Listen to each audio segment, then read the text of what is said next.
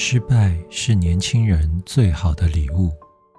他刚从军中退伍时，只有高中学历，无一技之长，只好到一家印刷厂担任送货员。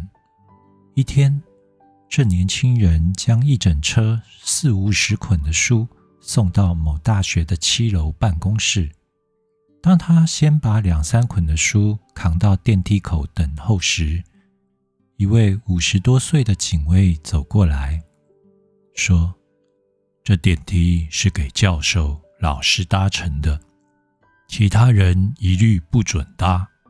你必须走楼梯。”年轻人向警卫解释：“我不是学生，我是要送一整车的书到七楼办公室，这是你们学校订的书呀。”可是警卫一脸无情地说。不行就是不行，你不是教授，也不是老师，不准搭电梯。两人在电梯口吵半天，但警卫依然不予放行。年轻人心想：这一车的书要搬完，至少要来回走七层楼梯，二十多趟，会累死人的。后来，年轻人无法忍受这无理的刁难。就心一横，把四五十捆书搬放在大厅角落，不顾一切的走人。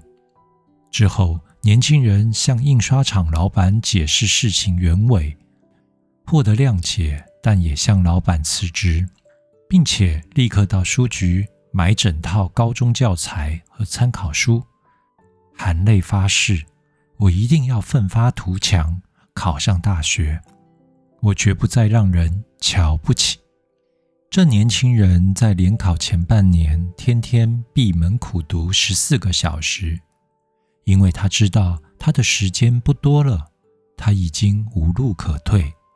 每当他偷懒懒惰时，脑中就想起警卫不准他搭电梯、被羞辱歧视的一幕，也就打起精神，加倍努力用功。这年轻人终于考上某大学医学院，如今二十多年过去了，他也变成一家开业诊所的中年医生。